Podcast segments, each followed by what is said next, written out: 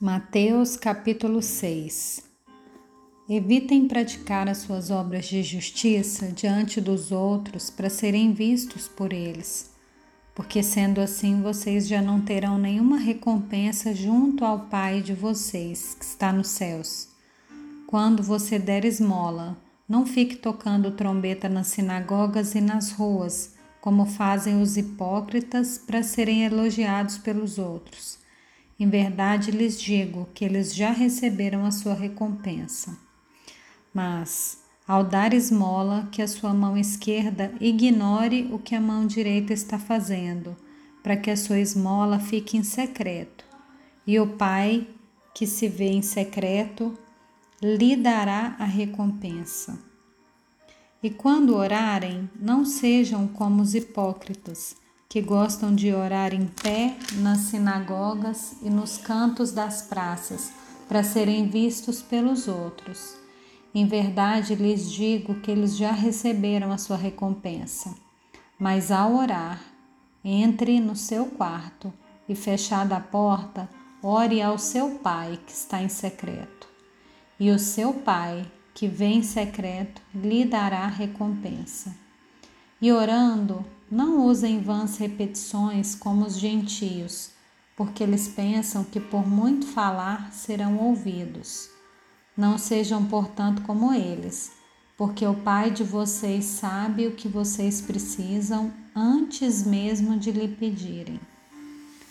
Portanto, orem assim: Pai nosso que estás nos céus, santificado seja o teu nome.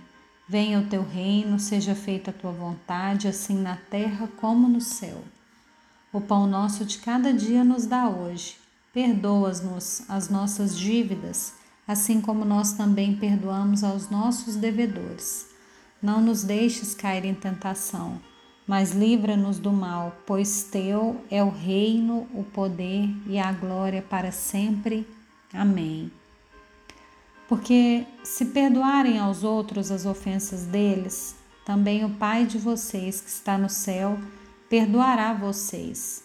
Se, porém, não perdoarem aos outros as ofensas deles, também o Pai de vocês não perdoará as ofensas de vocês. Quando vocês jejuarem, não fiquem com uma aparência triste como os hipócritas, porque desfiguram o rosto a fim de parecer aos outros que estão jejuando.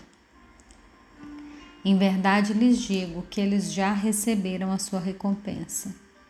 Mas você, quando jejuar, unja a cabeça, lave o rosto, a fim de que não parecer aos outros que você está jejuando e sim ao seu Pai em secreto. E o seu Pai que vê em secreto lhe dará recompensa.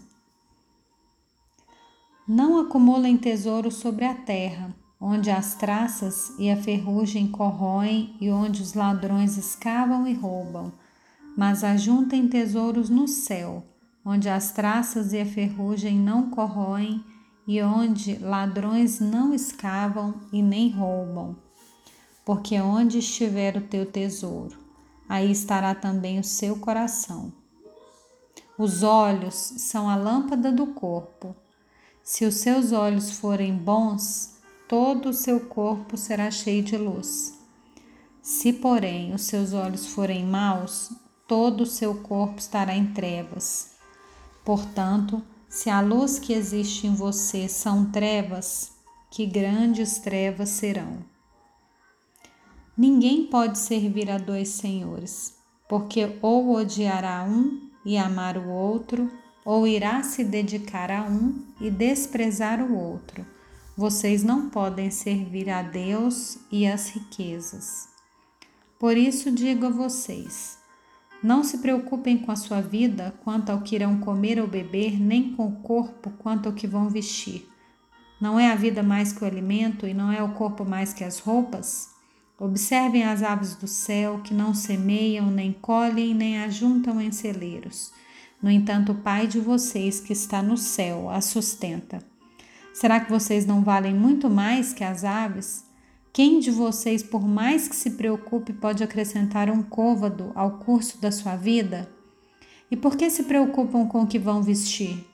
Observem como crescem os lírios do campo. Eles não trabalham nem fiam.